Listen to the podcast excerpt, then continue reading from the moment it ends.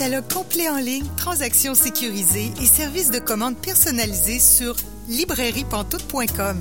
La librairie Pantoute, la librairie indépendante à Québec, partenaire annuel de CKRL, vous présente Bouquins et confidences.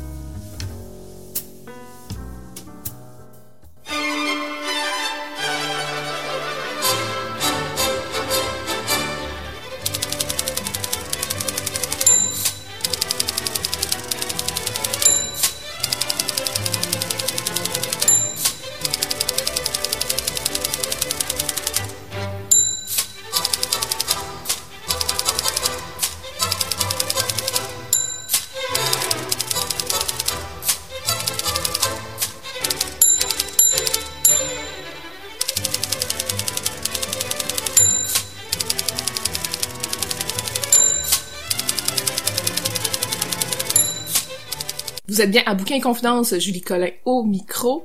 Bouquin Confidence, c'est votre émission littéraire sur les ondes de CKRL. Cette semaine, notre invité est Nicolas Dawson. Je vais m'entretenir avec lui en deuxième demi-heure d'émission. Aussi, euh, je m'entretiens dans quelques minutes avec deux des co-autrices de l'inventaire descriptif de la bibliothèque de Régent du Charme qui s'appelle A1.1, la bibliothèque de Régent du Charme. C'est Jacinthe Martel et Monique Bertrand qui seront avec moi euh, dans quelques minutes. Notre chroniqueuse Marianne Caillé, euh, qui s'est donné comme mission de nous parler de classiques, nous suggère cette semaine de lire Frankenstein. Et il y a des bonnes chances que vous ne sachiez pas qui est réellement Frankenstein. Donc euh, ça, on en parle vers euh, la fin de l'émission. Mais tout d'abord...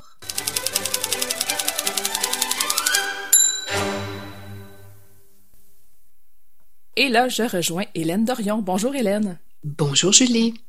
Je t'ai invité aujourd'hui parce que tu prêtes tes mots à la 11e édition de Québec en toutes lettres, qui se déroule du 15 au 25 octobre.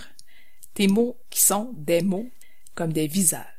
Mhm. oui, absolument. Donc, euh, en fait, euh, les, les, responsables de Québec en toutes lettres, euh, Isabelle Forêt, Dominique Lemieux, m'ont contacté donc pour savoir si j'acceptais que ce verre soit utilisé de cette manière-là.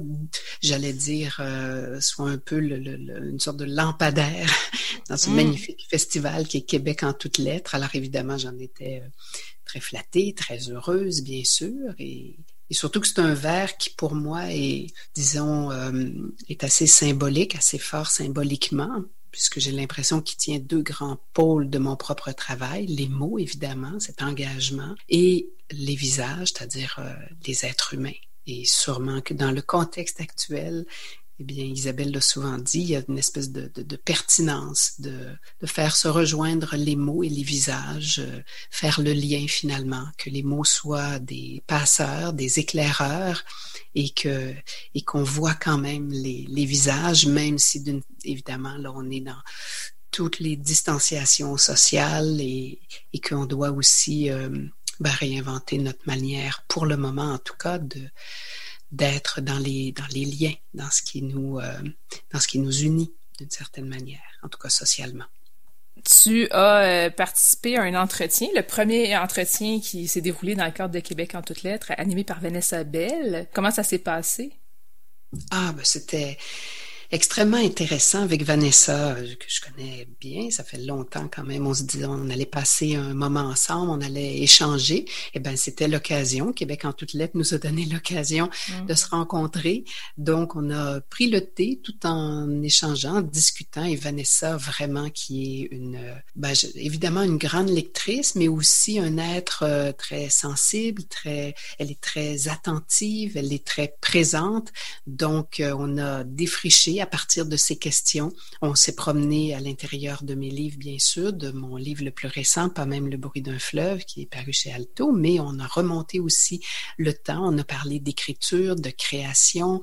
Euh, ces questions étaient très belles, très pertinentes aussi, et euh, des questions aussi nouvelles. Et ça, je trouve ça très intéressant. Elle a un, regard euh, singulier, original, et elle, le, porte euh, évidemment comme poète, mais aussi quand elle fait des, des, entretiens comme on a fait ensemble. Alors c'était un très beau moment, j'espère, et on espère que les gens l'ont apprécié aussi. C'était donc diffusé euh, jeudi sur la page Facebook du festival. Oui, puis c'est disponible sur euh, Facebook en rediffusion, en réécoute jusqu'au 25 octobre et, aussi sur YouTube jusqu'au 25 octobre si vous voulez euh, écouter ou réécouter euh, les entretiens qui se déroulent dans le cadre de Québec en toutes lettres. aussi, Hélène, tu participes à Ceci n'est pas une pub. Ce concept regroupe une cinquantaine d'auteurs, aussi de dessinateurs qui vont écrire des mots, un court poème en lien avec tes mots à toi, qui sont des mots comme des visages. Comment tu reçois leurs réponses? Ben, c'est très, c'est très touchant. Euh, en fait, quand on écrit, ce qu'on espère en partageant ce qu'on écrit, c'est évidemment qu'il y ait une résonance, que ça puisse euh, aller dans de nombreuses directions, que ça puisse rejoindre, que ça puisse euh, évoquer, que ça puisse faire réfléchir, émouvoir, etc. Donc, je pense que là, c'est vraiment le cas. C'est-à-dire que les gens ont pris ces mots-là, ils les ont transportés dans leur propre univers, que ce soit à travers les mots ou dessins peu importe, mais ils l'ont fait entrer, ils les ont fait entrer dans leur univers, dans leur regard, en le redonnant d'une autre manière. Et ça, je trouve, c'est toujours le plus beau cadeau pour euh, pour un écrivain, pour quelqu'un qui écrit et pour quelqu'un qui crée en général. C'est-à-dire qu'une dans ce cas-ci, qu'un vers soit porté autrement et qu'il arrive à dire autre chose, qu'il que son sens s'ouvre euh, et qu'il entre dans cette euh, multiplicité de chemins qu'il peut prendre. Donc, c'est vraiment c'est c'est intéressant et je pense que c'est ça un peu c'est un début en tout cas quand on écrit que ça puisse s'en aller, faire son chemin. Quand on publie un livre, c'est cette fameuse bouteille à la mer, mais la bouteille, elle se transforme, elle devient autre chose. Et pour moi, en tout cas, j'aime je, beaucoup ça. J'étais très, très heureuse et, très touchée de ça. Il doit y avoir aussi quelque chose qui est spécial dans le fait que ça soit des mots que des mots comme des visages, ça date quand même de il y a plusieurs années, donc que ça soit remis de l'avant, j'imagine que ça doit faire quelque chose aussi. Oui, ben c'est sûr qu'on est. Hein, on dit souvent les livres, ça ne dure pas longtemps dans ce qu'on appelle le commerce du livre, mais en même temps, ben pas tout à fait, non, parce que euh, ça peut vivre plus longtemps dans dans les bibliothèques, dans les cœurs des lectrices et lecteurs, et donc ça fait toujours plaisir, oui, qu'un livre euh, ait une vie plus longue et que tout à coup on se rende compte que non, on c'est pas forcément dans l'éphémère, ça dure autrement, ça s'installe autrement, c'est sont des euh, sont des petits êtres vivants, en fait, les mots, et ils peuvent, euh, ils peuvent avoir une belle et longue vie. Donc, euh, quand quelque chose comme ça arrive des années après, ben on se dit ah ben d'accord, ça, a gardé sa vie, ça a gardé sa pertinence aussi, et il y a des gens qui redonnent sens à ça. Oui.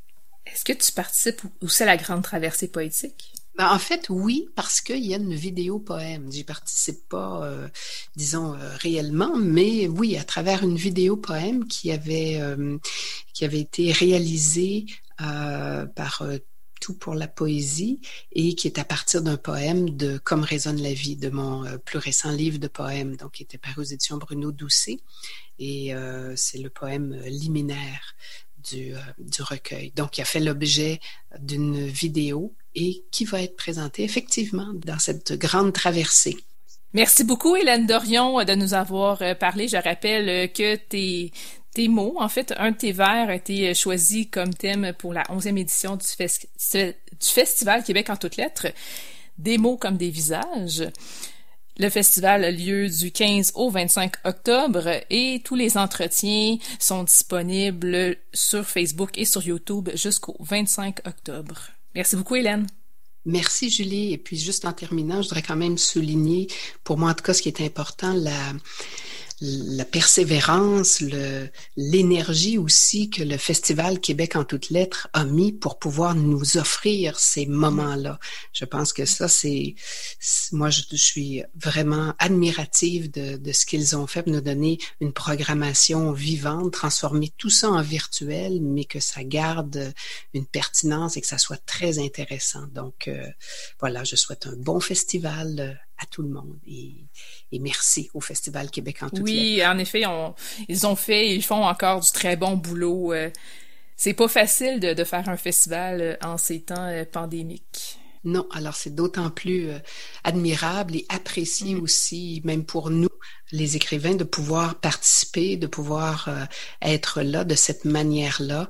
Et, et, pour l'équipe de Québec en toutes lettres, euh, euh, Isabelle Forêt, Dominique Lemieux, Éric Leblanc, en fait, toute cette merveilleuse équipe l'ont d'avoir réussi à faire et à créer ce festival. Donc, profitez-en bien, auditeurs et auditrices, c'est jusqu'au 25 octobre.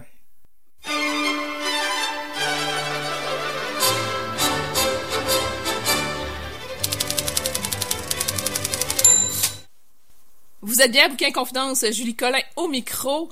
Et là, je rejoins Jacinthe Martel et Monique Bertrand. Bonjour à vous deux. Bonjour. Bonjour. Vous venez tout juste de publier avec Monique Jean un livre qui s'appelle A1.1, La bibliothèque de Régent du Charme aux éditions Nota Bene. C'est vraiment très intriguant. Euh, comme euh, personne qui aime les livres, je suis souvent curieuse d'aller visiter les bibliothèques des gens dans leur maison. Je vais aller voir un peu euh, de quoi, qu'est-ce qu'ils lisent et tout ça. Et quand il est question d'auteurs, souvent on se demande de quoi ils se nourrissent. Et vous, vous avez eu la chance de voir et de toucher et de, cataloguer les livres qui composent la bibliothèque de Régent du Charme. Comment est né ce projet? Ben justement, est né ce projet euh, parce que nous, on avait en effet, comme vous l'avez bien mentionné, la chance d'avoir accès à cette bibliothèque et on s'est dit, ben, c'est absolument nécessaire que cet ensemble-là, euh, la bibliothèque d'un écrivain et surcroît la bibliothèque d'un grand écrivain, soit justement rendue accessible euh, euh, au plus grand nombre. Euh, parce que euh, c'est bien que vous l'ayez mentionné, c'est très intéressant, un mm. ensemble, une bibliothèque d'écrivains comme étant une pièce de documentation euh, au même titre que ses archives. Comment vous êtes retrouvées chacune à travailler sur ce projet-là? Monique Bertrand et Monique Jean disposaient donc de, de cet ensemble de bibliothèque qui était conservé dans la maison où habitait Régent du Charme, euh, encore à sa mort. et elles, elles m'ont contacté parce que je travaille dans les archives des écrivains depuis plusieurs années, parce que j'ai aussi euh, enseigné euh, des, sujets comme les bibliothèques d'écrivains, etc. Donc, euh, elles m'ont contacté, elles m'ont proposé de faire partie de, de, cette équipe.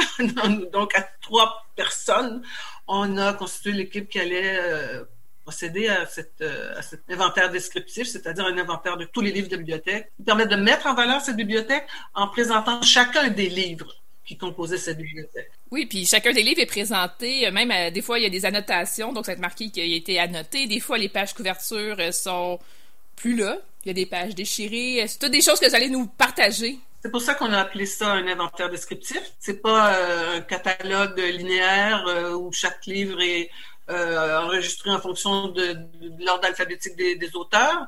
Vraiment, chaque, euh, chaque ouvrage est euh, localisé dans la bibliothèque, d'où la cote à 1.1 pour le premier ouvrage, le deuxième étant à 1.2, etc. Donc, chaque livre, euh, chaque disque s'est vu attribuer une cote. Et pour chacun, il y a eu une photographie qui a été faite, la page couverture d'un livre et, si nécessaire, les pages intérieures qui, conservent, qui contenaient pardon, des annotations, des, des, des euh, des notes de toutes sortes, euh, des dédicaces. Aussi, on, on, voulait signaler les ouvrages qui contenaient des signets qu'ils sont mm-hmm. nombreux, ils sont très variés, ils sont très amusants souvent aussi. que mettre autant euh, une allumette de bois qu'une feuille d'arbre, qu'une plume d'oiseau, qu'une qu'une feuille de thym Gold Star comme signet. Donc, effectivement, on a donc voulu que cet inventaire soit pas seulement la liste des livres qui constituent la bibliothèque, mais on comprenne si ces, ces livres occupent une place particulière en raison, par exemple, de, présence, de la présence de, de notes. Puis de l'espace aussi qui est occupé par ce livre-là, s'il est près ou moins près de lui, j'imagine. Oui, parce qu'il y, a un, il y a un plan de la bibliothèque au, tout début de, de l'inventaire qui permet de situer euh, chaque ensemble. À chaque étagère, on a attribué une lettre A, B, C, D, E, F, etc. en fonction de son emplacement. Donc, on sait très bien si le livre se situe sur sa table de travail ou sur la première euh, étagère, la deuxième, euh, etc. Oui, on peut voir l'emplacement de, chacun des ouvrages, au fond, euh, la disposition de, la bibliothèque telle que l'a conservé euh, du charme. Et, ce qui parler d'éléments qui pouvaient être étonnants. quand moi, je suis entrée, évidemment, comme moi, j'ai pas connu Jean Ducharme, je n'étais pas, contrairement à Monique Bertrand, Monique Jean, une amie de Jean Ducharme. Quand je suis entrée dans sa maison de la rue Canel, quand je suis entrée dans, sa, dans son bureau, c'était une découverte extraordinaire. Hein? J'avais, jamais allé et j'ai découvert donc un très très riche ensemble de, d'ouvrages très très très variés euh, qui illustraient la diversité de sa, culture aussi. Puis on voit qu'il y a des livres en français, il y a des livres en anglais, il y a des livres en allemand aussi. Oui, c'est un c'est un lecteur. Euh, un, homme parce qu'il préférait qu'on l'appelle un homme plutôt qu'un homme de lettres. Qu'il était, il était donc très intéressé ben, de toute façon par la langue française et par, euh, et par euh, tout ce qu'il pouvait euh, en, en, en, retirer, mais il, il, était très intéressé par la langue allemande. Il a étudié l'allemand, il a étudié latin, il potassait, on a vu, on a remarqué en ouvrant donc ses bouquins qu'il potassait le grec, l'espagnol, l'italien on voit qu'il travaillait. Là. C'est un, autodidacte. Euh, c'est un type qui a fait euh, une douzième année seulement. Il se servait de, des livres pour euh, accéder au monde et se cultiver et apprendre et, et travaillait très, très, très fort. Ça, c'est ce qu'on peut remarquer en ouvrant tous les bouquins. il travaillait très fort. Il travaillait très, très, très, très fort. Et parmi les, les ouvrages étonnants aussi, peut-être, c'est en tout cas pour raison de leur quantité et de leur diversité, c'est les dictionnaires. Oui. Sur sa table de travail, d'ailleurs, moi, ça, ça m'avait ému. Euh, sur sa table de travail, les dictionnaires étaient encore ouverts. Ils n'avaient pas procédé au changement, sentant que peut-être euh, ne travaillerait plus ou je ne sais trop. Euh, les, dictionnaires sont étaient encore là, ouverts, accessibles. il aurait pu rentrer dans cette pièce, s'asseoir et travailler. Wow, quel privilège hein, d'avoir vu ça. Oui, ces dictionnaires-là, euh, l'inventaire, euh, l'avantage d'un inventaire, l'intérêt d'un inventaire descriptif tel que nous l'avons fait, c'est que euh, on écrit justement les particularités physiques et de, matériel du bouquin. Et si on parle des dictionnaires, justement, parlons-en, il y en a qui tiennent ces, ces dictionnaires-là ont tellement été consultés que euh, ont été, euh, les reliures sont rapiécés euh, avec du gros ruban adhésif.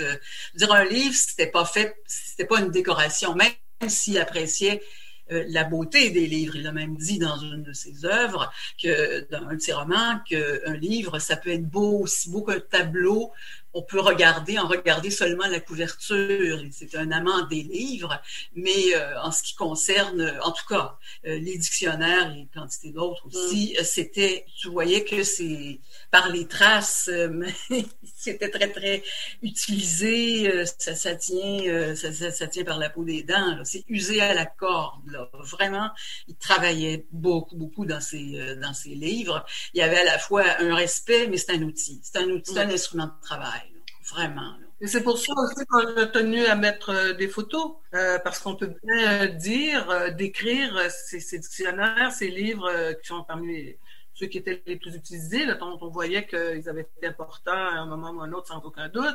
ben, les photos permettent d'illustrer notre propos très efficacement. Euh, mm livre, on a mis une grande quantité de photos qui montrent euh, euh, disons, un échantillon de, de, de, de ces livres euh, particulièrement notés ou lus ou consultés. Il y a 1800, euh, plus de 1800 titres, dont 175 disques. Pourquoi avez-vous intégré les disques? Parce que les disques euh, faisaient partie de, de, sa, de son bureau, de sa bibliothèque, donc euh, de son bureau de travail. Alors, euh, autant il y avait des gros dictionnaires ou, je pense, l'Encyclopédie Britannica sur le rebord d'une fenêtre, ben, sur l'autre fenêtre, il y avait des disques.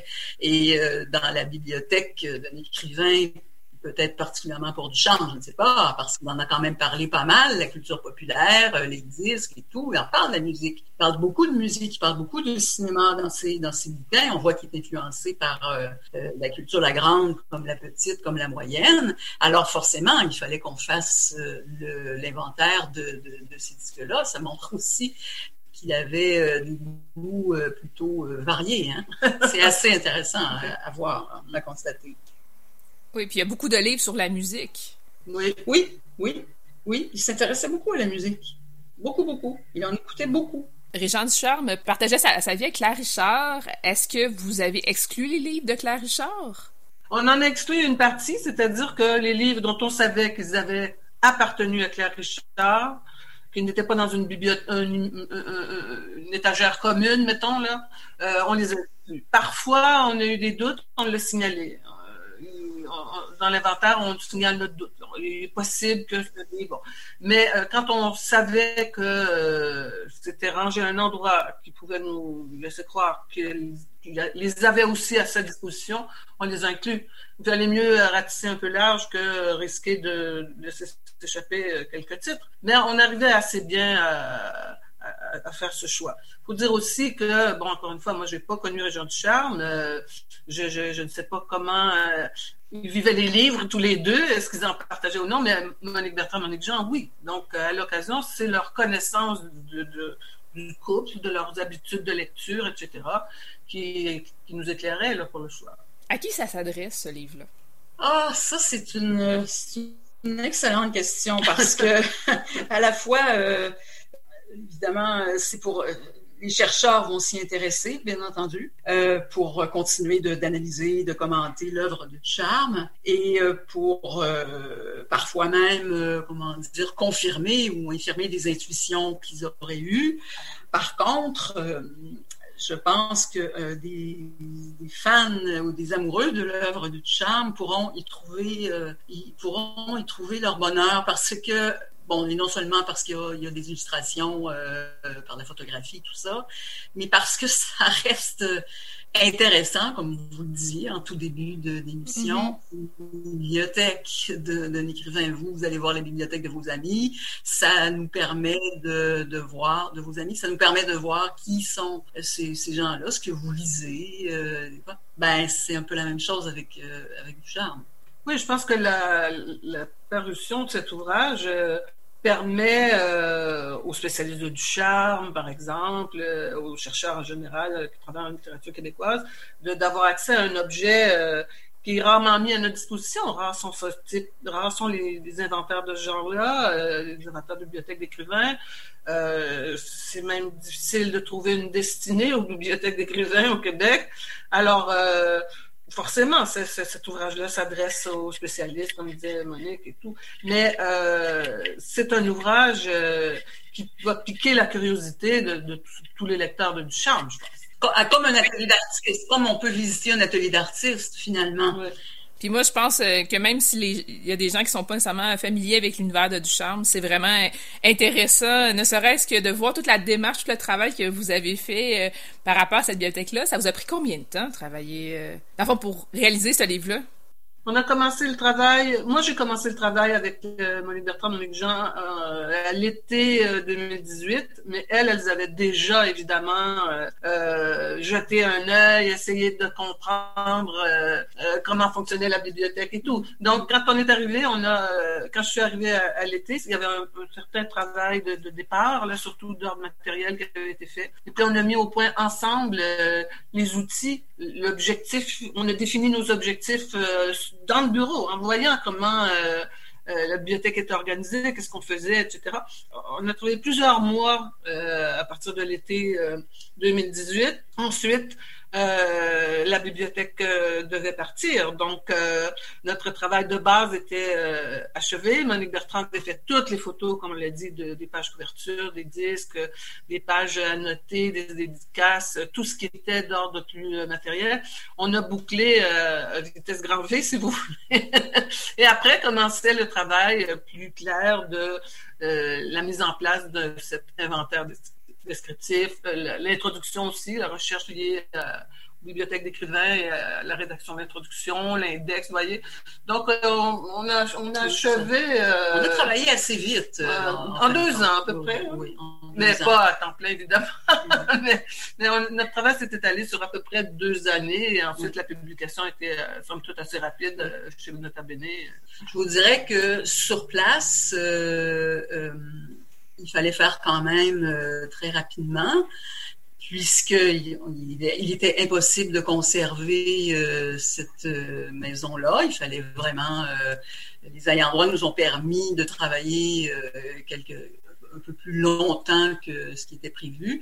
Puis ensuite, ben, ça s'en allait parce qu'on a réussi à finalement faire euh, accepter ce don-là, parce que tout le bureau euh, et tout son contenu, ainsi que le petit atelier de, de, du charme où il fabriquait ses fous, alors ces deux ensembles-là sont font maintenant partie de la collection du Musée de la civilisation à Québec.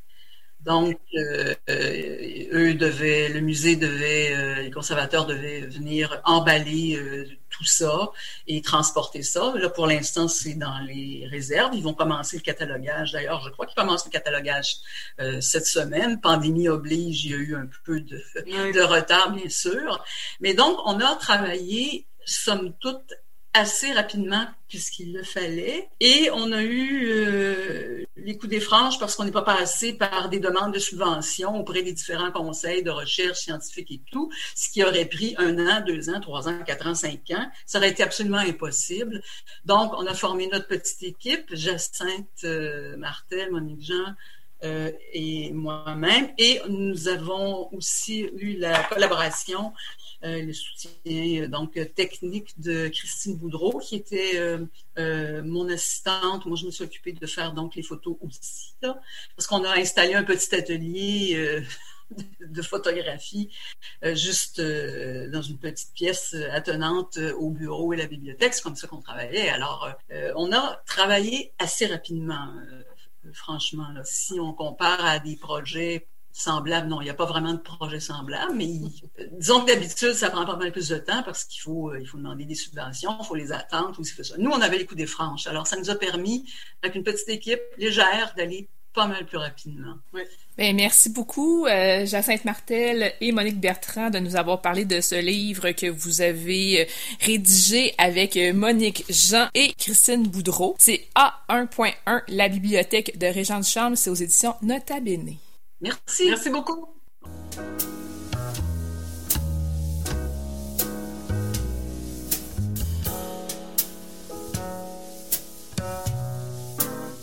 Catalogue complet en ligne, transactions sécurisées et services de commande personnalisés sur librairiepantoute.com. La librairie Pantoute, la librairie indépendante à Québec, partenaire annuel de CKRL, vous présente Bouquins et confidences.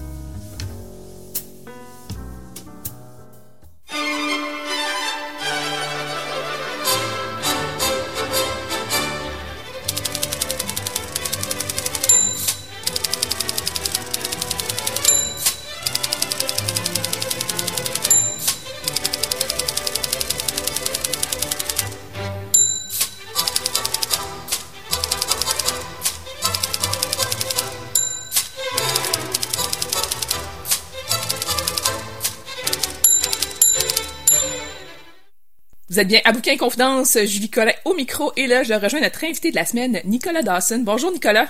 Allô, Julie. Donc, tu as publié trois livres. On va vraiment les, les prendre un à la fois. Puis on va parler aussi d'un autre de tes chapeaux un peu plus tard. J'aimerais savoir tout d'abord comment t'en es venu à publier ton premier livre aux éditions de la Peuplade en 2010 qui se nomme La déposition des chemins? C'était ma maîtrise, en fait. J'ai fait une maîtrise en création littéraire euh, à l'UQAM en 2000. Ben, j'ai terminé en 2010, en fait. Puis, euh, non, en 2009. J'ai fait une maîtrise, donc, où euh, j'ai écrit un essai, puis un recueil de poésie. C'est donc la partie poésie qui a été publiée, en fait, une fois que je l'ai terminé. Ça a été très, très, très écrit parce que j'étais dirigé par Denise Brassard, qui était une, une directrice très, très précise. fait que ça c'est, j'avais pas l'impression qu'il fallait que je revoie tout pour euh, pour euh, qu'il soit envoyé. Donc je l'ai envoyé, puis euh, quelques semaines plus tard, j'ai eu une réponse positive de la peuplade, puis ils m'ont dit bon ça va sortir au printemps et voilà. Fait il y a eu le travail éditorial avec la peuplade et tout ça. Donc ça s'est fait en fait très rapidement, très organiquement. Euh, j'ai pas eu à l'envoyer à 36 000 places. ça a été super rapide. Je me compte vraiment chanceux. maintenant que je fais de la direction littéraire pour une maison d'édition, je vois que le processus peut être très différent selon le type de projet, selon le type de personne, etc. Et donc, je, le vois vraiment de l'intérieur à quel point j'étais chanceux à ce moment-là. Qu'est-ce qui t'a amené à faire ta maîtrise en études littéraires? Euh, j'ai toujours été attiré par tous les types d'expression artistiques. Puis euh, j'ai fait mon cégep en littérature et théâtre et euh, j'hésitais beaucoup entre les deux et aussi avec j'hésitais aussi avec l'histoire de l'art j'avais beaucoup de cours d'histoire de l'art au cégep. Et euh, donc, euh, je me suis inscrit euh, en littérature, en histoire de l'art, puis j'ai commencé à faire mes auditions pour l'École nationale de théâtre. Puis au bout de deux séances de coaching, j'ai fait « Oh non, j'ai vraiment pas envie de faire ça. Ce côté performatif-là était pas pour moi. » Et donc, j'ai arrêté. Et puis, je me suis inscrit donc en littérature et en histoire de l'art. Et puis, j'ai décidé dans la littérature juste parce que, pour une raison vraiment un peu ridicule, mais en même temps, je, je l'aime cette raison-là simplement parce que j'ai été à la journée de rencontre des gens qui ont été acceptés, des futurs étudiants et étudiantes, euh, faite par les deux départements et euh, j'ai trouvé qu'en histoire de l'art, ils avaient l'air moins sympathiques qu'en études littéraires. C'est vraiment juste pour ça. Euh, je dis ça en toute conscience, euh, en toute connaissance de cause, parce que depuis, j'ai beaucoup d'amis en histoire de l'art et mon copain est historien de l'art. Fait que je, je, je, dis ça en me disant, ouais, j'aurais peut-être dû être plus fin et comme juger autrement, mais finalement, ça fait que j'ai choisi, j'ai pas fait un choix si conscient que ça, mais euh, ça fait vraiment que ça a changé complètement de cap. J'ai gardé euh, un pied constant dans les arts visuels et en histoire de l'art, mais cette décision-là, qui était vraiment faite de façon légère et euh, pas très sérieuse, a guidé tout le reste de ma vie artistique, maintenant. Puis ce temps-là, j'ai fait un bac en littérature, une maîtrise en littérature, je suis devenu prof de cégep. J'ai arrêté d'être prof de cégep, maintenant je fais un doctorat qui est pas en littérature, en études des pratiques des arts, mais je le fais avec la littérature. Fait que c'est, c'est, puis je suis devenu, entre-temps, je suis devenu écrivain. Fait que c'est, c'est, c'est comme une décision qui était devenue super importante alors qu'à la base, elle a été faite vraiment euh, sur le bord de la table, sans trop y réfléchir, euh, avec juste des affects. Mais des fois, l'instinct, c'est important aussi. Ben absolument, c'est ça. Ben, c'est drôle, quand j'étais à la maîtrise en, création, un prof m'avait dit Nicolas, tu es très intellectuel, mais euh, fais, fais, confiance en tes instincts. Puis c'est beaucoup resté cette phrase-là dans ma tête. Comme, ah, je pense que j'ai pas des pas pires instincts pour ce genre d'affaires-là. Euh, puis c'est bien parce que si j'y pense un peu trop, j'ai le défaut de pas être capable de prendre des décisions dans la vie. Fait que c'est bien que ça se soit fait si facilement. Puis pour répondre à la question, après, ben, pendant mon, mon bac, j'ai fait beaucoup de cours de création et j'ai compris très vite que c'est ce que je voulais faire, sans me définir par l'université et en, gardant un rapport très critique à l'université, à ses rapports de domination, euh, etc. J'ai très vite compris au bac que je voulais faire de la création, mais toujours euh, avec une relation ou à la recherche et à, à ce qui est de l'ordre d'une relation intellectuelle à la littérature. Fait que c'est euh, c'est pour ça que je continue beaucoup avec le monde universitaire euh, et que euh, aujourd'hui, je, peux le dire plus clairement que je le disais à l'époque, mais ça guide vraiment mieux mon écriture, disons. Euh, mon travail littéraire d'écrivain est, vraiment lié au savoir. Dans, dans la déposition des chemins, il y a trois sections. Mm-hmm. Puis la troisième est un peu plus sous forme de fragments. Ouais. C'est un peu différente. Pourquoi? Projet-là, la déposition des chemins, c'est un projet qui, dont le point de départ est une anecdote relativement personnelle.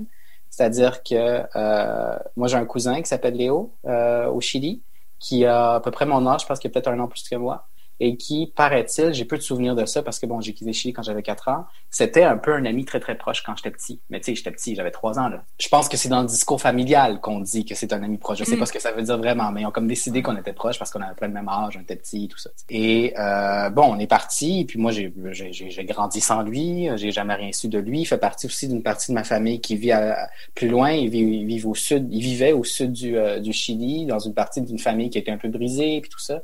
Fait qu'il fait pas partie du noyau familial des Dawson. En fait, il est, euh, il est, du côté de ma mère et cette partie-là est beaucoup plus, euh, disons, éparpillée. Euh, donc, on a, il, il faisait même pas partie vraiment de l'univers collectif symbolique, mettons, du Chili, de la famille chilienne. C'était encore plus distant que ça. Mais on me répétait souvent cette histoire-là de ah oh oui, quand tu étais petit, il y avait Léo. Mais tu dans ma tête, Léo, c'était juste une image, une affaire qui flottait. Euh, et puis, à un moment donné, euh, Léo est devenu plus vieux et euh, il voulait, mes parents voulaient l'accueillir.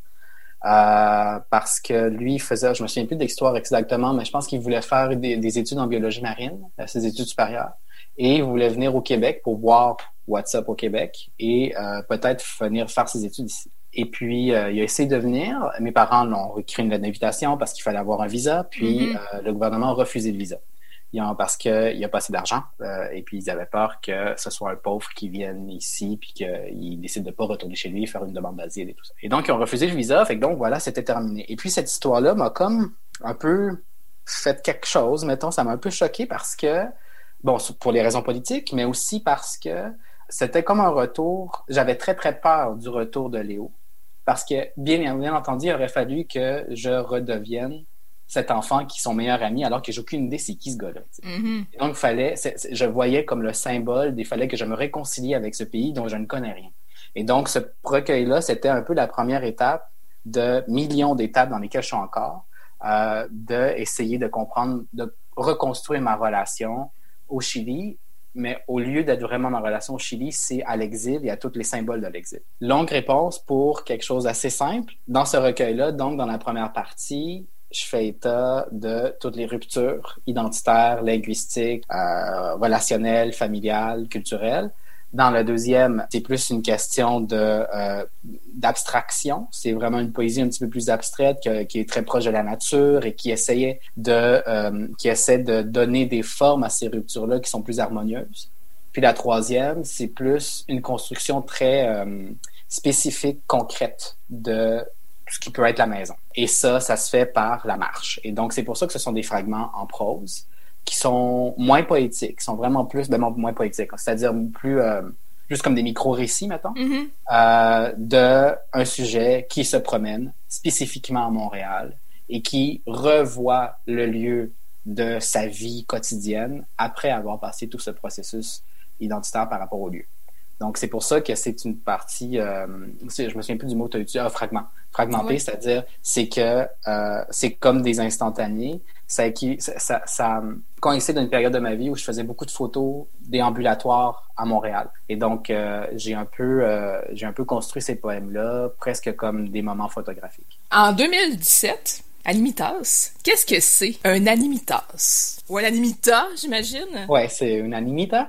Euh, une animita, c'est un, euh, genre de, comment on appelle ça? Un, petit, euh, comme une micro-chapelle, si on veut. il y a beaucoup, beaucoup ça en Amérique latine, du Mexique au sud de la Patagonie chilienne et argentine, mais il y en a vraiment beaucoup au Chili. C'est-à-dire, c'est des micro-chapelles qu'on pose sur le bord de la route avec des icônes religieuses, des fleurs, des trucs comme ça, à la mémoire de gens qui sont morts dans ce lieu-là. Et en fait, c'est un mélange de toutes sortes d'affaires. C'est vraiment un, rituel euh, euh, dont les, héritages sont très métissés. Ça vient autant de euh, l'époque de la colonisation, donc super cato espagnol, mais qui se mêle à d'autres héritages euh, autochtones d'Amérique latine. Je trouve ça très, très émouvant ces petites maisons-là, ces petites églises-là euh, sur le bord de la route. C'est un peu trash, en fait, mais c'est, euh, ça montre aussi, euh, parce qu'il y en a vraiment beaucoup, beaucoup, beaucoup. Et les premières que j'ai vues quand, quand je suis allé au Chili la première fois, c'était sur le bord de la route entre Santiago et Valparaiso. Pourquoi t'as appelé ton roman Animitas? Le roman porte sur le deuil, sur le différents types de deuil, sur le deuil d'une mère, sur le deuil des origines, du récit des origines. Euh, et porte spécifiquement sur en fait l'expérience du deuil auprès des familles exilées. Euh, je pense que c'est un des legs les plus importants euh, dans les familles d'exilés. les familles exilées, surtout lorsque c'est juste une partie de la famille, c'est-à-dire juste la famille nucléaire, pas, pas, les grands-parents, cousins, cousines qui s'exilent, vient avec un deuil de la notion de la grande famille je pense pas qu'il faut être exilé pour vivre ce deuil-là. Là. Je veux dire, j'en connais plein de gens qui sont nés ici et qui ne connaissent pas leurs cousins et cousines, n'ont pas de relation, mm-hmm. tout ça. Mais l'expérience d'exil euh, en soi fait ça et transforme les gens qui sont restés au pays, même si on les rencontre, même si on voyage et tout ça, les transforme un peu comme en, fantômes, en, spectres, en, choses qui flottent justement, euh, un peu insaisissables, qui peuvent nous fasciner, mais qui peuvent aussi nous hanter c'est ça. Je trouve que dans les familles d'exilés, il y a euh, un héritage du deuil qui souvent est vraiment non dit. Et en tout cas, dans ma famille, euh, c'est quelque chose que je partage avec beaucoup euh, de personnes immigrantes de première ou deuxième génération, dans ma famille, cette expérience du deuil-là est pas seulement pas nommée, mais on tend à la cacher le plus possible, de façon désespérée. Et parfois, ça se fait soit par une exacerbation de l'exotisme du pays d'origine, ou soit parfois par un refus complet du pays d'origine. euh, donc par une assimilation complète. Puis là, ça se promène entre les deux, euh, extrêmes du spectre, si on veut. Mais c'est toujours un rapport au deuil qui n'est pas, euh, qui pas nommé, qui n'est pas assumé, qui n'est pas, qui est pas abordé, qui n'est pas célébré, mais qui est impossible à célébrer, parce que c'est pas une vie, ça, de, vivre dans le deuil. Et pour des parents qui ont quitté tout pour eux et surtout pour l'avenir de leurs enfants, la chose qu'ils veulent pas leur transmettre, c'est bien le deuil. Sauf que le deuil est plus fort que ça. Euh, et le trauma est plus fort que ça. Fait que ça apparaît dans plein de petites choses. Et dans ce roman-là, ce que j'ai décidé de faire, c'est euh, de mettre à mort une personne vraiment importante, un pilier d'une famille, la mère, pour mettre à mort à la fois le rêve du retour au pays d'origine, le rêve d'une famille unie, et pour montrer en fait que ce deuil-là d'une personne, c'est un deuil qui va toujours, pour une famille d'exilés, rappeler le deuil initial, celui du pays d'origine, mais aussi celui de faire le deuil, le deuil du deuil. Mm-hmm. Le deuil ne sera jamais fait parce qu'on l'a jamais nommé finalement. Euh, voilà, fait que c'est pour ça c'est une animita, c'est un livre sur c'est un livre sur le deuil, c'est un livre sur la mort finalement, c'est un livre sur le fait qu'il y a beaucoup beaucoup de petites morts qui rappellent cette mort originelle si on veut. Euh, et ce livre serait comme un genre de, euh, de, lieu de recueillement pour, pour, pour se rappeler et honorer toutes, toutes ces morts-là. Dans la première partie, on est à la troisième personne, on est à un regard d'enfant. En deuxième partie, on est au jeu un regard d'adulte. Comment tu as eu l'idée de le construire de cette façon-là, ton roman? Comme presque tout ce que j'écris, ce roman-là euh, devait pas être un roman à la base, ça devait être un recueil de poésie. Et ça allait être un recueil de poésie qui était juste la première partie, c'est-à-dire juste le regard de l'enfant dans l'église et le chemin entre la maison et l'église sur Ontario, dans l'Est. Euh, ça devait juste être ça. Et donc, tout ça, c'était écrit au jeu.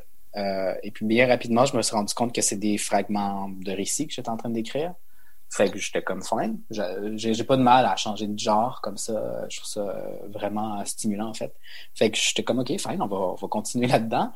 Acceptant ça, j'ai comme décidé d'accepter en même temps que j'écrivais de la fiction. Même si c'est extrêmement autobiographique, ce roman-là, je pourrais pas l'appeler autofictionnel. sais il correspond pas au code de l'autofiction, euh, contrairement à Désormais Madame par exemple. Et c'est comme si j'avais accepté de jouer avec les codes de la fiction euh, plus classique, avec un personnage enfant qui voit le monde et qui découvre. Bon. Parce que je m'étais dit, ben, tant qu'à aller vers le récit, vers quelque chose de plus narratif, allons-y pour vrai. Mm. Faisons cette expérience-là. Puis je me sentais comme dans un nouveau territoire, même si quand j'ai commencé à écrire plus jeune, c'était toujours pour écrire des histoires, c'était pas de la poésie. La poésie, j'ai commencé à écrire ça beaucoup plus vieux. Là, j'avais l'impression de retourner à quelque chose que je savais pas trop comment faire. Et puis là, je trouvais ça chiant de me poser des questions de, je sais pas, euh, cohérence du personnage, puis mm-hmm. euh, euh, est-ce que la description est claire, des affaires de même. J'ai pas l'habitude de, de, me poser ces questions-là, donc c'est un exercice intéressant. Et donc, c'est ça. C'est pour ça, c'est pour faire, me prêter au jeu de la fiction. Et là, c'est un, truc un peu plus littéraire, mettons. Mais je dirais que, et ça, j'ai rarement parlé de ça, d'Animita, euh, ça, euh, c'est que, euh, comment dire, dans ce livre-là, la deuxième partie, c'est au jeu, puis c'est une partie qui porte sur la dépression. une dépression qui, dans le roman, est due à cause de la mort de la mère et donc le deuil qui ne se fait pas. Mais au-delà de ça, c'est aussi un deuil de la fiction. C'est-à-dire comme si la fiction, elle existe seulement dans son dans son lieu à elle, son lieu enfermé, un pays rêvé finalement, mais qu'en fait, cette histoire-là ne suffit pas à faire que la vie qui suit soit une vie viable finalement. Fait que c'est pour ça que c'est Will. C'est pour marquer le changement. Et en fait, la plupart des choses, là, je réponds à une question un peu plate, là, mais tu sais, la, plupart des, euh, des, anecdotes ou des micro-récits que je raconte dans la première partie de cette enfance-là, la plupart des choses-là me sont arrivées. Euh, la chose initiale qui m'est pas arrivée, c'est la mort de la mère. Ma mère est vivante. Donc, le, point de départ du roman est une grande fiction, un peu terrible. Et donc, alors que euh, presque tout le reste du roman, c'est là où on, on entre vraiment dans l'autofiction. Euh, tout, le, tout, tout, le voyage de la troisième partie, toute la dépression de la deuxième partie, tout ça, c'est au jeu parce que tout d'un coup, on s'est dit, bon, ben, la fiction a eu lieu, on a joué avec les codes de la fiction puis des trucs euh, euh, réels, mettons, ou en tout cas autobiographiques, mais il y a un deuil à faire avec ça parce que j'avais comme l'impression de passer aux choses sérieuses tout d'un coup. Lorsque j'ai décidé de changer ça au jeu pour la deuxième version. Et là, ça, ça fait que le il du premier, de la première partie, je l'aime beaucoup. Je l'aime cet enfant-là, parce mm. que je l'ai construit dans la fiction, même s'il correspond à cet enfant que j'étais. Tu en as parlé un petit peu, désormais ma demeure? Ton plus récent qui est sorti en 2020. De quoi ça parle? Ça parle de dépression, ça parle du rapport au lieu, euh, ça parle de questions raciales, de questions queer et de création. Euh, et en fait, je pense que ça profite de l'expérience de la dépression pour remettre en question tous ces enjeux-là que je viens de nommer, mais aussi pour les réévaluer plutôt que de les remettre en question, pas, pas, pas, remettre en question leur existence, leur pertinence et tout ça, mais plutôt de, de faire un check-in avec chacun de ces enjeux-là qui pourraient tous aller un peu trop de soi. La maison, la demeure, la création quand ça fait une couple d'années qu'on crée, euh, le rapport aux autres, le rapport à ma couleur de peau, mes origines, l'exil, euh, ma sexualité et tout ça. Fait que c'est ça. C'est un livre qui essaie d'utiliser la dépression comme une expérience qui permet de réévaluer tout le reste de notre identité puis nos rapports au monde. Il y a des photos qui ont été intégrées dans, le, dans ton livre, dans Des hommes demeure. Pourquoi? Et comment tu as fait la sélection de ces photos-là? Bon, le livre part de l'expérience de dépression, mais euh, pendant cette période-là, bon, c'est une période où on peut pas faire grand-chose, où euh, on, dort beaucoup trop ou pas assez. Dans mon cas, c'est que je dormais beaucoup trop. Euh, la période d'insomnie était très courte. C'est difficile de se lever, de sortir de son lit. Euh, j'avais, j'étais dans la complète capacité de lire et d'écrire. Ce qui est un peu tragique pour quelqu'un qui à l'époque est écrivain et prof de littérature. J'étais en arrêt de travail et jusqu'à peu près ce moment-là, je faisais beaucoup, beaucoup de photos, comme j'ai dit tantôt, en déambulant à l'extérieur. J'avais, maintenant, il n'existe plus vraiment, mais j'avais à l'époque un blog de photos de ces déambulations-là qui éventuellement, c'est-à-dire quand j'ai commencé à avoir plus de sous, euh, est devenu un blog de voyage, c'est-à-dire un blog de photographie de voyage. Euh, j'ai arrêté ça pour différentes raisons à un moment donné, mais c'est ça. Euh, à cette époque-là, donc j'étais encore là-dedans, et là je ne pouvais ni voyager, ni prendre, ni donc pas faire de photos de déambulation, et ces photos-là, euh, je dis ça à rebours, hein, à ce moment-là, je ne m'en mm. rendais pas compte, mais euh, c'est ça, ces photos-là, si je peux me permettre une analyse, mettons, de l'image, ces photos-là étaient un truc commun dans ma pratique photographique de voyage, c'était on voyait beaucoup, beaucoup le ciel, l'horizon, c'était très, très, très, très vaste. J'avais peu de photos de trucs très proches. là, tout d'un coup, je me retrouvais enfermé chez moi, pas être capable de sortir et me sentir étranger dans mon appartement. Euh, sentir que mon appartement était plus ce lieu rassurant, mais plutôt une prison. Je pouvais plus écrire, je pouvais plus lire, je pouvais plus m'exprimer. Euh, J'avais même du mal à m'exprimer comme du monde oralement. Et euh, ben, qu'est-ce qui me restait? J'avais mon appareil photo qui avait coûté cher et que j'aimais beaucoup et dont je me servais plus parce que je sortais plus dehors, tout ça. Puis un jour, je me souviens plus exactement, je perds un peu la mémoire par rapport à cet événement-là, mais euh, je sais plus à quel moment c'était dans la période de congé de maladie, mais il y a un moment où j'ai juste décidé de prendre mon appareil photo et de faire des photos de mon appartement, juste pour pas perdre la main ou juste pour faire de quoi, un hobby, je sais pas trop pourquoi, mais un peu par instinct peut-être, je sais pas. J'ai fait plein de photos, puis c'est arrivé vraiment souvent que j'ai fait des séances photos comme celle-là. Je me plaçais en dessous des divans, je me plaçais un peu n'importe où. Euh, et là, ça, me faisait prendre des postures, disons, à l'intérieur de l'appartement que je n'aurais pas pris si j'avais pas fait ça. Et j'ai l'impression, encore une fois, sur le moment, je pense que je ne le vivais pas comme ça. Je m'en rendais pas compte, mais à rebours, je me rends compte que je pense que c'est une façon pour le corps, en fait, de se réapproprier l'appartement pour, pour pouvoir regarder l'appartement autrement à travers la lentille. Bon. Et puis éventuellement, j'ai commencé à guérir, j'ai commencé à aller mieux, être capable de lire un peu plus, tata, et puis ce faisant, j'ai arrêté de faire des photos. Et euh, j'ai gardé ces photos-là dans le fond de mon ordi, puis quelques années plus tard, je les ai ressorties. Euh, et puis c'est là que j'ai commencé à faire un tri sur la base complètement subjective de leur qualité esthétique. Puis encore, je pense que la plupart de ces photos-là sont pas si belles que ça, en fait. Je pense qu'il y a des photos qui sont très banales, un mur de briques, tu sais. C'est ça, juste des photos de façon affective, instinctive, je les ai choisies comme ça. Tout ça en écrivant des poèmes sur la dépression. C'était cette période-là. Euh, puis j'ai arrêté de écrire, ces poèmes-là. Ce livre-là s'est construit comme ça. J'ai fait des choses, puis j'ai arrêté, j'ai abandonné, puis j'ai fait autre chose pendant des mois, des années même. Retourner un projet, je vais recommencer avec une autre forme, etc. Donc, euh, le point de départ de ce projet-là, c'est les photos. C'est pour ça que pour moi, c'était vraiment, vraiment important qu'elles se trouvent dans le livre. Parce que, euh, et puis que ça, puis qu'elle soit comme, qu'elle ponctue le livre pour me rappeler constamment à ce silence-là duquel je pense, je me suis délivré grâce à l'image. Tu fais beaucoup aussi de références, tu inclus beaucoup de, d'extraits de livres que tu as lus sur le sujet de la dépression. Mm-hmm. Donc, d'où le côté euh, peut-être essai de parmi les même si on, va pas le qualifier, on va pas y donner un, un, genre précis, le, côté un peu essai, il, sort beaucoup là. Euh, comment t'en es venu à trouver ces livres-là? C'est quand j'ai euh, décidé, c'est qu'il y a un moment où j'ai écrit une suite poétique qui a été publiée dans l'Astuaire il y a longtemps, qui porte sur cette expérience-là. Puis c'est la première fois que je me mettais à écrire sur cette expérience-là. Euh, puis ça, je pense que peut-être deux ans après l'expérience en tant que telle. Et euh, après ça, j'ai décidé que c'était le moment de faire un recueil de poésie sur ça. Fait que j'ai commencé à écrire des poèmes. J'ai fait une demande de bourse au calque. Puis la demande de bourse, c'était comme un recueil de poésie sur la dépression. J'ai reçu la bourse. Fait que là, j'ai mis tout sur pause pendant à peu près six mois, un an pour écrire des poèmes. Et puis, j'ai fait ça. J'ai écrit un certain nombre de poèmes. Puis après ça, j'étais plus capable d'écrire des poèmes. Euh, pour toutes sortes de raisons. Mais tout ça, j'en parle dans le livre de toute façon. oui, mais, tout à fait. Euh, pour toutes sortes de raisons, dont, genre, je commence à sentir des symptômes de ça et je pense pas que c'est des vrais symptômes de ça. Je pense que c'est comme performatif. Je pense qu'il y a quelque chose dans l'écriture qui me rappelle ça et qui me fait sentir un peu anxieux. Euh, puis je trouve ça vraiment, vraiment difficile.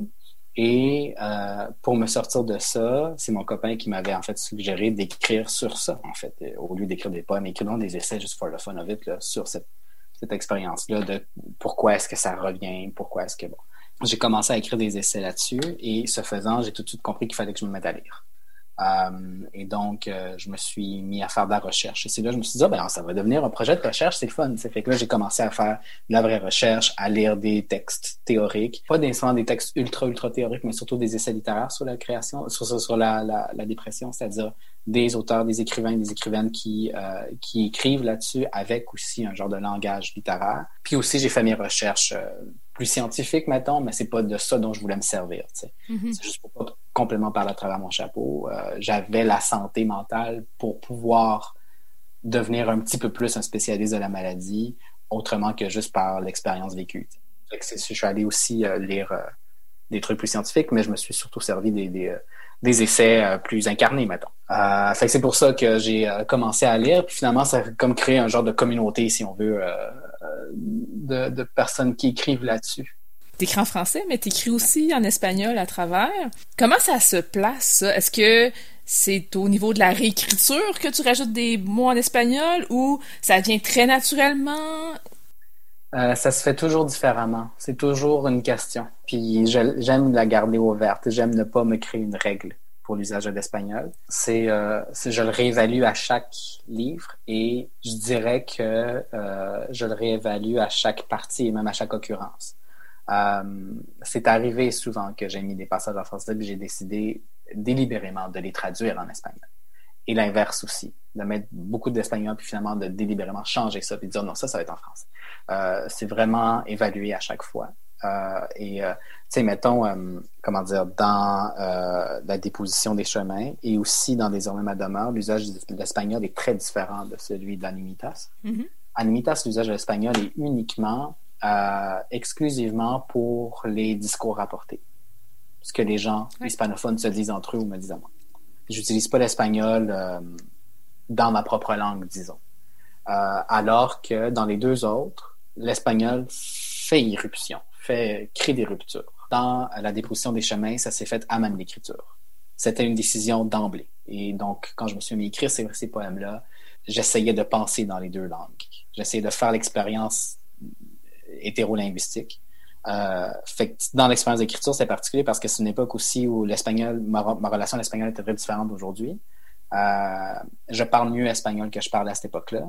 Déposition des chemins, ça fait dix ans quand même qu'il est sorti. Mm-hmm. euh, il y a dix ans, mon espagnol était plus lacunaire que ça. Je ne lisais presque pas en espagnol. Je le parlais très rarement. J'avais été au Chili deux fois, une fois seulement.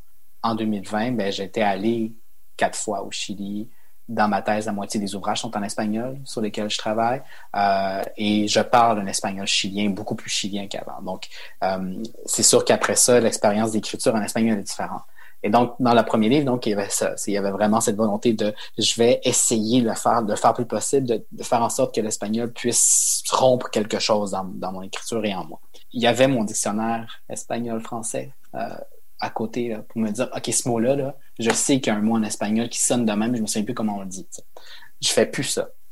Aujourd'hui, l'espagnol est, euh, est, plus euh, fluide, mettons, dans mon français, mais dans des hommes à demeure, il y avait vraiment pas beaucoup d'espagnol au départ et j'ai réécrit complètement des poèmes de manière à ce qu'ils puissent avoir des, euh, des refrains en espagnol, puis des mm-hmm. incantations en espagnol, puis des mots qui roulent là-dedans. Fait que c'est ça, ça se fait toujours de façon différente et je me pose toujours la question pourquoi? Ça devient, plus j'avance, c'est lent là, comme processus, mais plus j'avance, plus ça devient naturel, mettons, d'écrire des choses en espagnol. Euh, mais j'écris beaucoup de choses dans lesquelles il n'y a pas d'espagnol du tout. Je, je, me pose toujours la question comment est-ce que l'espagnol peut intervenir? Est-ce qu'il doit intervenir? Pourquoi est-ce qu'il interviendrait? Tu as un autre chapeau dans la vie. Tu es directeur littéraire. Ouais. Collection poèmes chez Triptyque. Mm-hmm. Comment tu définis cette collection? C'est une collection de poésie qui traîne beaucoup avec le récit, moi je dirais c'est ça, c'est une collection de poésie qui tient la main du, récit, qui est très influencée par le récit, qui parfois aime ça brouiller euh, la, distinction entre les deux. Euh, c'est une poésie euh, qui...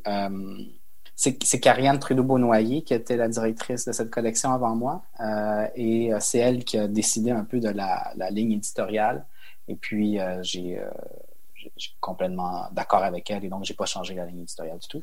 Euh, et euh, donc, c'est un peu une poésie, puisque c'est un peu à mi-chemin. C'est de la poésie, mais qui, qui flirte beaucoup avec, avec le récit. C'est une poésie qui a conscience des entre-deux, qui a conscience des frontières, qui a conscience de.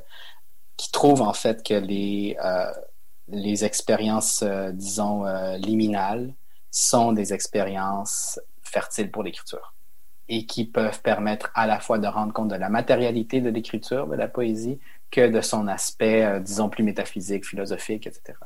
Euh, matérialité, c'est-à-dire le son, le corps, tout ça. Euh, et donc, c'est une collection qui investit ces espaces frontaliers, ces espaces d'entre-deux, entre les pays, entre les langues, entre le corps et l'esprit, entre, c'est toutes sortes d'entre-deux, c'est très pluriel. Euh, c'est comme ça que je définirais euh, la, la, ligne éditoriale. Donc, elle est un peu floue, mais en même temps, euh, elle est très habitée. Là. voilà, c'est comme ça que je la définis. Merci beaucoup, Nicolas Dawson. Ben, merci à toi. ckrl.qc.ca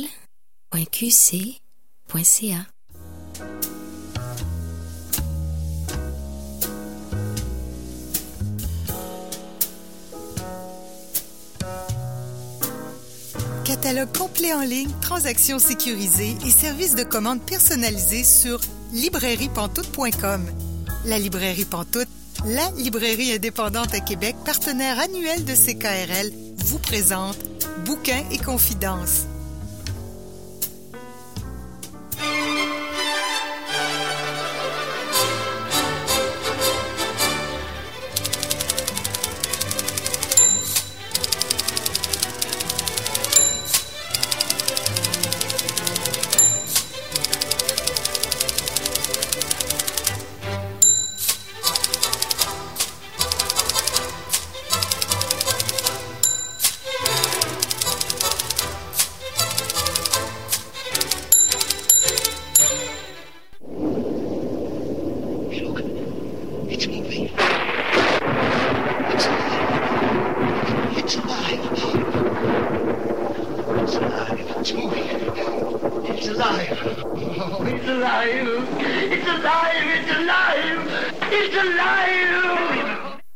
Vous êtes bien à Bouquin Confidence, Julie Collin au micro. Et là, je rejoins notre chroniqueuse, Marianne Caillé. Bonjour, Marianne. Bonjour, Julie.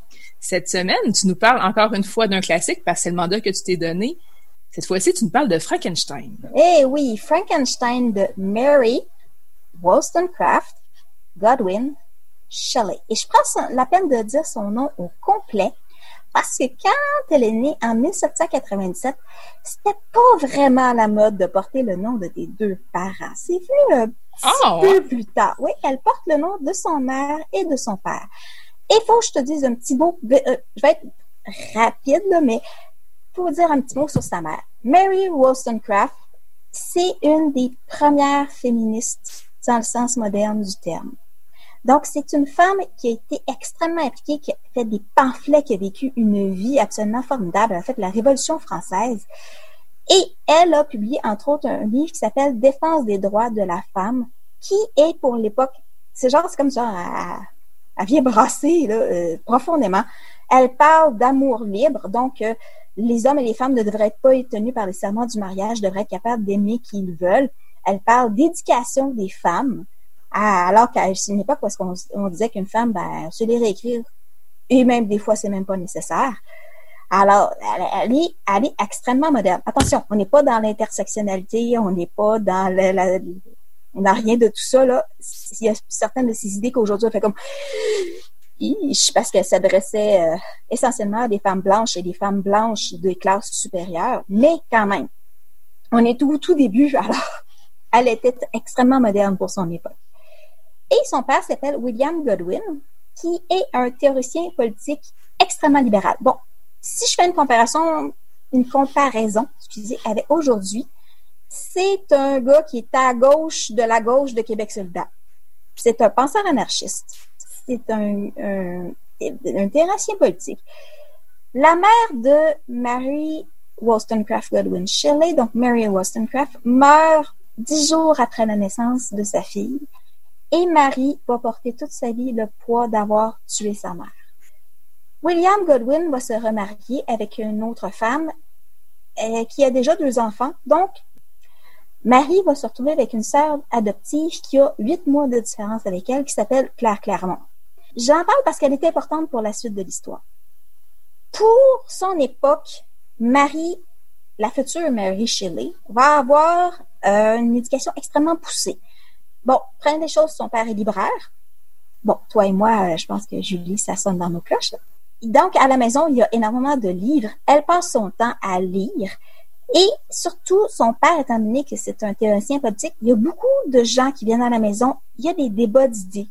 Et ce sont des anarchistes, des radicaux, des libéraux qui viennent. C'est pas des conservateurs. Donc, elle est très ouverte à la science et aux grands débats d'idées de son époque. Elle baigne là-dedans depuis sa tendre enfance. Elle va entendre parler, entre autres, des travaux d'un monsieur qui s'appelle Erasmus Darwin. Si le nom vous dit quelque chose, oui, c'est le grand-père de Charles Darwin. Et lui va émettre les premiers jalons de ce qui va devenir plus tard la théorie de l'évolution, mais il va aussi avoir une théorie qui dit que on pourrait peut-être ramener la matière morte à la vie grâce à l'électricité. Est-ce que ça te dit quelque chose? Ben, ça me rappelle pas mal le livre dont tu vas nous parler aujourd'hui, je pense. Ben, exactement. Donc, euh, et il y a aussi les travaux de Galvini qui faisaient des euh, spectacles où est-ce qu'il s'amusait à produire de l'électricité pour faire bouger des grenouilles mortes. Donc, les grenouilles bougeaient les pattes quand on les soumettait à l'électricité. Et en passant, cette technique-là, elle a été testée sur des êtres humains. Ils ont pris un condamné à mort et ils l'ont soumis à l'électricité. On se connaît même son nom, il s'appelait George Foster. Pauvre Bon, Marie, bon, grandit, pas des bonnes relations avec sa belle-mère, ça aide pas. Mais bon, arrive en 1814 un monsieur qui s'appelle Percy Shelley. Je rappelle qu'on parle de Mary Wollstonecraft Godwin Shelley. Vous me voyez venir? Oui, le gars, il est important pour la suite.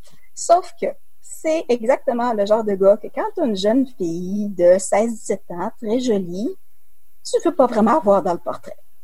C'est un poète qui est très libéral, donc, lui aussi partisan de l'amour libre, de, qui veut révolutionner la société, etc., etc. Et il est déjà marié. Il a déjà une petite fille. Sauf que il va tomber en amour par-dessus la tête avec Marie et ça va être réciproque. Ce sont deux êtres qui vont s'égaler au niveau intellectuel. Ce sont deux êtres qui sont des, des partisans de tout ce qui est la, les théories de l'époque au niveau de l'ouverture au libéralisme, les droits de, de tout le monde, l'athéisme, euh, la fin de la pauvreté, etc.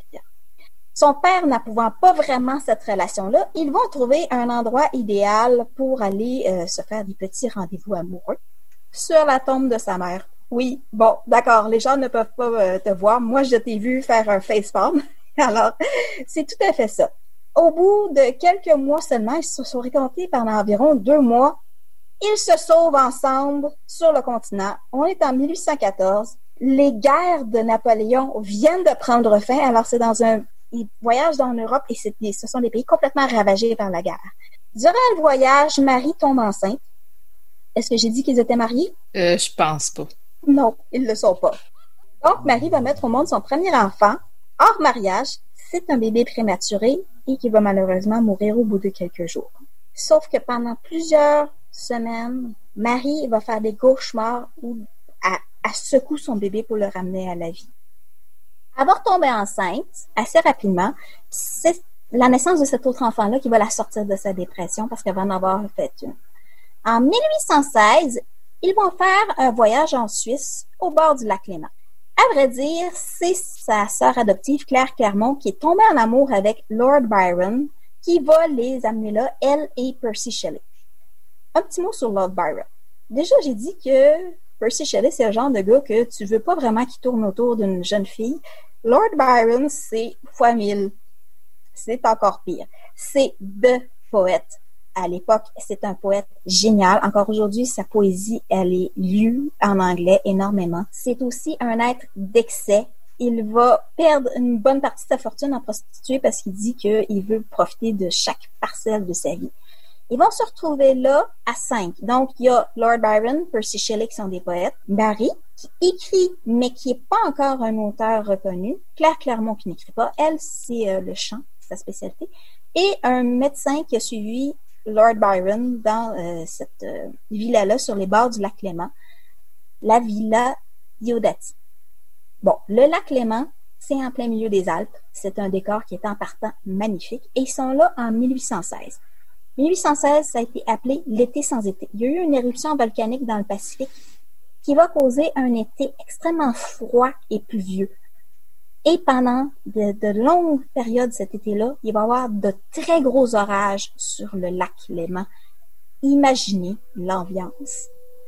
D'autant plus que, étant donné qu'ils sont pris à l'intérieur, ils ne peuvent pas sortir parce qu'ils veulent tout le temps et vont passer leur temps à se raconter des histoires de fantômes. Étant donné qu'ils n'ont rien à faire, Lord Byron va lancer un défi. Il dit, on va tous écrire une histoire de fantômes. Byron et Shelley sont des poètes. Ce qu'ils vont faire n'amènera à rien. Claire n'écrit pas. Le médecin Polidari va écrire un récit de vampire qui va, quelques années plus tard, être lu par un certain Bram Stoker. Je mentionne ça même. Et Marie, au début, elle se cherche une histoire. Elle va finir par la trouver. Et je vous lis l'extrait qu'elle a écrit sur le sujet. C'est un rêve qu'elle a fait. Euh, une nuit qu'elle avait beaucoup de misère à dormir, elle a pris de l'opium et elle a rêvé ceci. Je vis le pâle étudiant de César impie agenouillé auprès de la chose qu'il avait assemblée. Je vis le fantasme hideux d'un homme allongé, puis, par la mise en route de quelque engin puissant, montrant des signes de vie, et se mettant à tressaillir, à se mouvoir maladroitement, à moitié en vie. Voilà l'origine de Frankenstein. Première des choses, Frankenstein, c'est un roman qui s'inscrit dans la veine des romans gothiques. Sauf qu'il y a une grosse différence. Les romans gothiques, ce sont des romans où ça se passe dans le passé, parce qu'il y a des fantômes qui arrivent, c'est dans les, grandes passions. On parle de jeunes filles en détresse, de héros glorieux. Mais tout s'explique par le surnaturel. Donc, par la façon dont elle l'a raconté, Mary Shelley elle a créé un roman gothique Sauf que c'est le premier roman marquant de l'histoire de la littérature où tout est expliqué par la science. C'est pour ça qu'on le nomme très souvent comme étant le premier roman de science-fiction de l'histoire. C'est pas le premier à avoir été écrit, mais c'est le premier marquant. Ça, c'est indéniable. C'est un roman qui se raconte en trois parties. La première partie parle du capitaine Walton. Est-ce que tu as déjà entendu parler du capitaine Walton?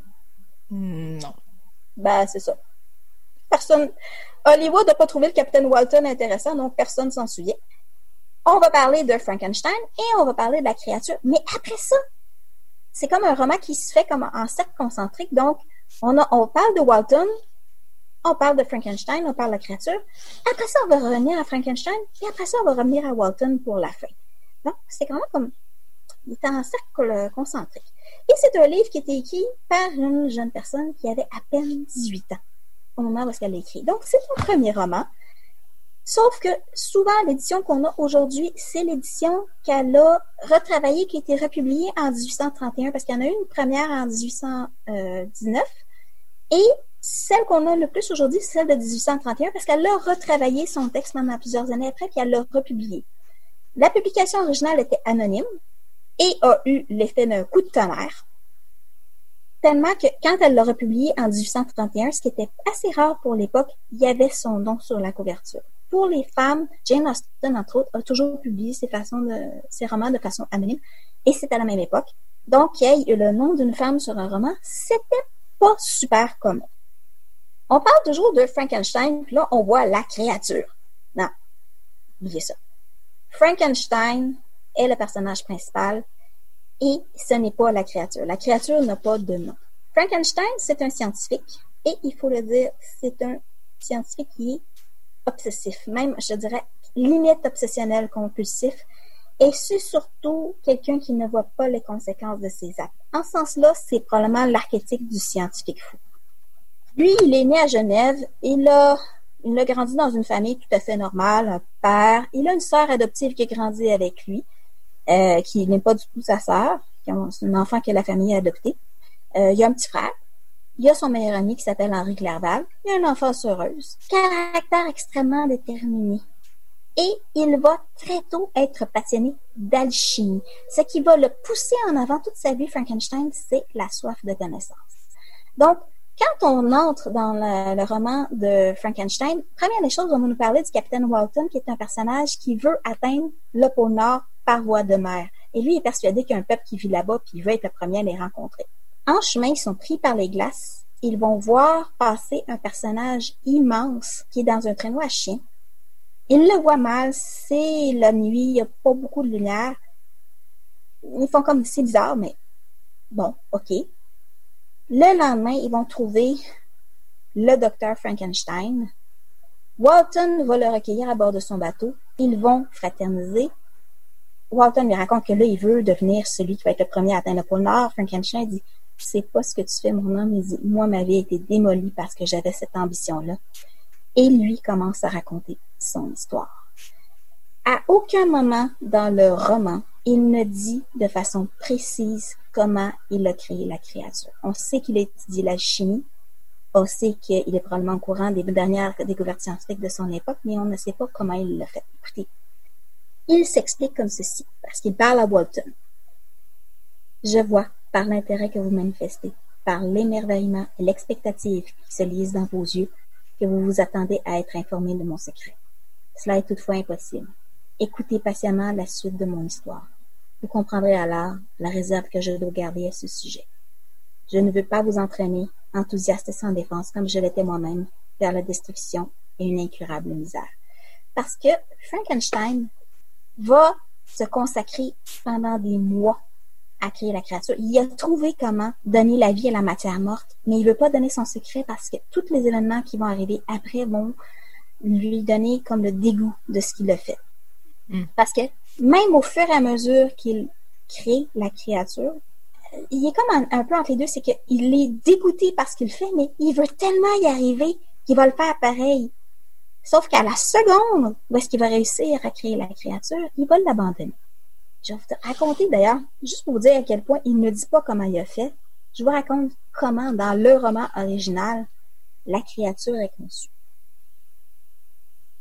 Avec une anxiété qui confinait à l'agonie, je disposais à portée de ma main les instruments qui allaient me permettre de transmettre une étincelle de vie à la forme inerte qui gisait à mes pieds.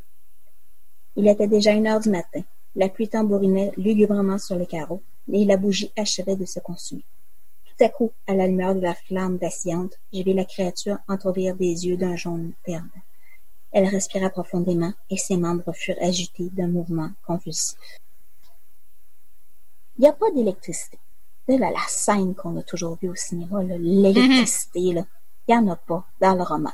Par contre, Hollywood ne s'est pas trop trompé là-dessus parce que dans la préface, elle dit qu'elle s'est inspirée des travaux d'Erasmus Darwin sur l'électricité et la matière pour rédiger le roman. Donc, les gens ont fait une bonne déduction, mais elle-même ne le dit pas.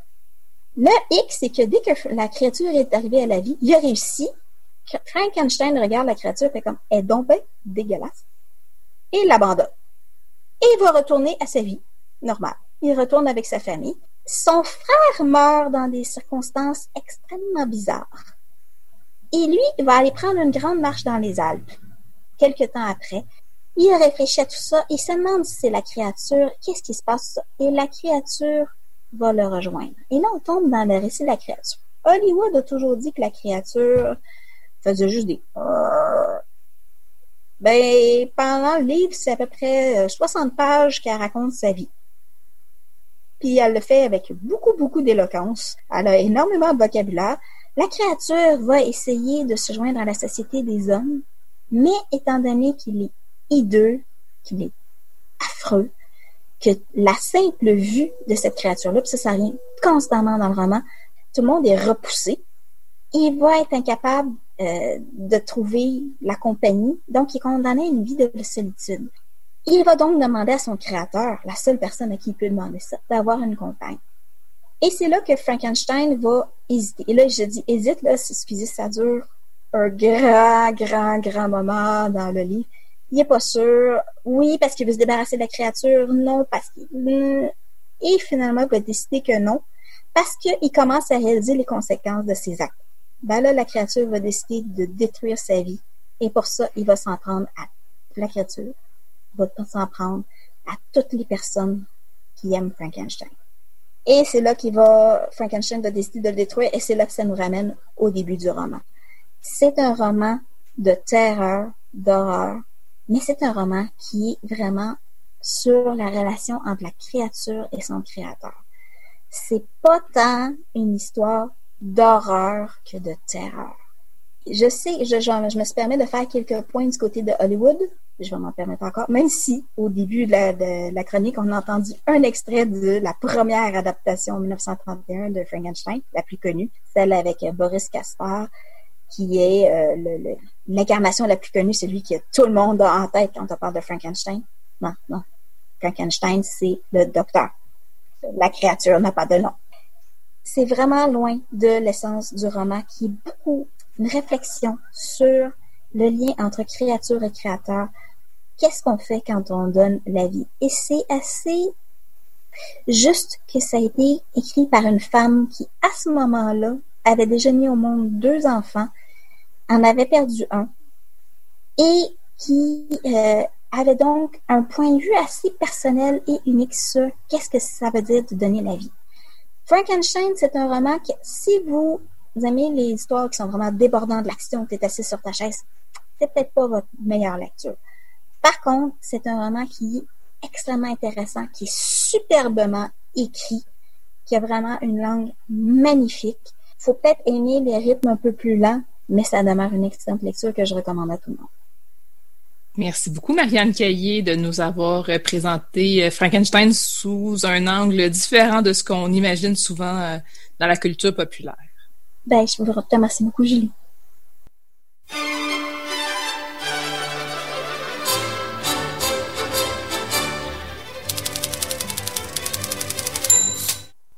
C'est tout pour Bouquin Confidence cette semaine. Merci à notre invité Nicolas Dawson. Ces trois livres qui sont La déposition des chemins chez la Peuplade, Animitas chez La Mèche et désormais Ma demeure chez Triptyque dans la collection Queer sont disponibles assez facilement en librairie et en bibliothèque. Merci aussi à Jacques Martel et Monique Bertrand de nous avoir parlé de l'inventaire descriptif A1.1, la bibliothèque des Régents du Charme, c'est paru aux éditions Nota Bene. Merci aussi à Hélène Dorion de nous avoir parlé du thème de la 11e édition du Festival Québec en toutes lettres qui se déroule jusqu'au 25 octobre. Le vers des mots comme des visages se retrouve dans la rétrospective des poèmes d'Hélène Dorion euh, de 1983-2000 qui s'intitule Monde fragile, chose frêle. Ça a été publié chez l'Hexagone. Merci aussi à notre chroniqueuse Marianne Caillé de nous avoir parlé de Frankenstein, de de Mary Shelley. C'est disponible assez facilement, surtout en format poche. Vous pouvez le trouver entre autres chez Folio SF et chez le livre de poche. Je vous invite aussi à consulter le julielioli.com pour avoir euh, des détails sur chacun des livres dont nous avons discuté aujourd'hui. Restez à l'écoute de CKRL, c'est Rock'n'Roll Planet qui suit à l'instant. Passez une belle soirée.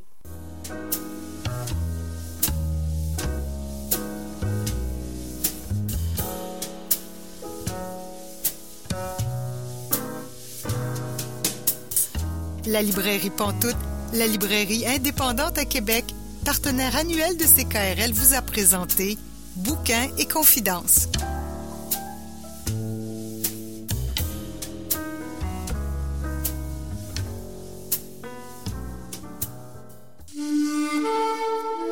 Cette émission est disponible en balado-diffusion.